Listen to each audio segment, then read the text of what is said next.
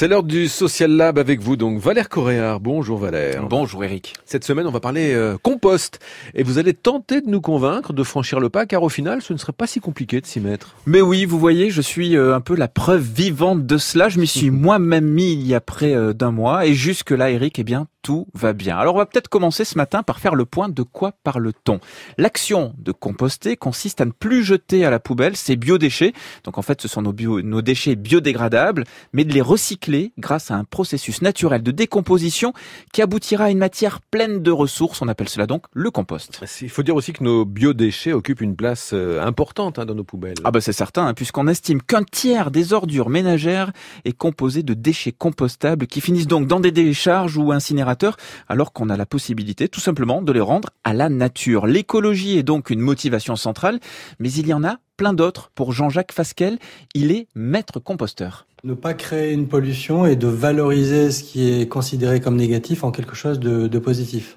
Il y a d'autres effets induits. Quand on fait du compost en collectif, notamment au pied d'immeuble, ça crée du lien social. Composter ses biodéchets, c'est se reposer les bonnes questions par rapport à son alimentation. Bah, c'est-à-dire si votre bioseau, il reste, le bioseau, c'est le réceptacle dans lequel on va stocker euh, nos, nos, biodéchets restent vides, c'est sûrement que vous mangez que des plats préparés. Moi, je dis toujours que le compost, c'est sexy et glamour. Mais euh, le déchet, moi j'appelle ça euh, parfois de l'ordure, mais en deux mots. Hein, c'est puissant, c'est un fertilisant, on va s'en servir au, jardin, ça permet de, de euh, renourrir, renourrir la terre. Et puis voilà, c'est fini cette civilisation du, tout déchet où on prend quelque chose et on, le jette. Aujourd'hui, on veut que ça soit recyclé et qu'il y ait ce cercle vertueux d'économie circulaire. Alors Valère, j'ai bien compris donc les avantages à, à ouais, se mettre bon. au, au, compost. Mmh. En revanche, il faut aussi parler des inconvénients. Oui, vous pensez par exemple, je sais pas, à l'odeur, oui. euh, la place occupée par cette installation, oui. et sans doute le temps que vous auriez à y consacrer. Alors Eric, je vous rassure, ces craintes sont légitimes, mais en réalité, elles ne sont pas toujours fondées. Sur l'odeur, si vous suivez quelques règles de base pour entretenir votre compost, eh bien, tout ira bien.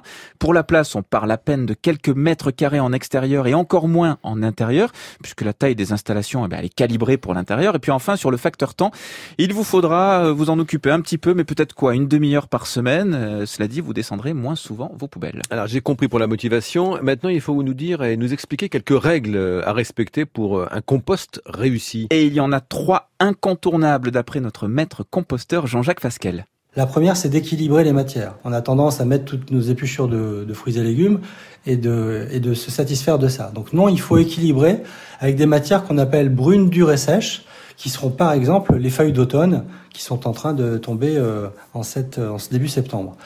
La deuxième chose, c'est l'aération. Si on, notamment pour ne pas avoir aussi d'odeur, il faut qu'il y ait de l'oxygène. Et enfin, le troisième point, c'est l'humidité. On a besoin d'avoir un certain taux d'humidité à l'intérieur de notre ensemble de biodéchets. Bon, quand on compose des fruits et légumes, en général, on est plutôt dans trop d'humidité. Mais donc, néanmoins, période de canicule, par exemple, il peut y avoir besoin de remouiller un petit peu l'ensemble des, des biodéchets. Et évidemment, la question que les citadins se posent, mais quid si j'habite en appartement? Eh bien, sachez qu'il existe des solutions pour composter, notamment ce qu'on appelle le lombricompostage. C'est un système qui consiste à empiler des petites caisses dans lesquelles des lombriques, donc c'est des gentils petits vers de terre très sympathiques qui ne s'échappent pas. le gentil le sympathique pour les vers de terre. Écoutez, ils vont faire le job ouais. avec à la clé un superbe engrais pour vos plantes d'intérieur. Et si vous voulez en savoir plus, en tout cas, je vous recommande le dernier ouvrage de Jean-Jacques Fasquelle, Ce maître composteur composteur.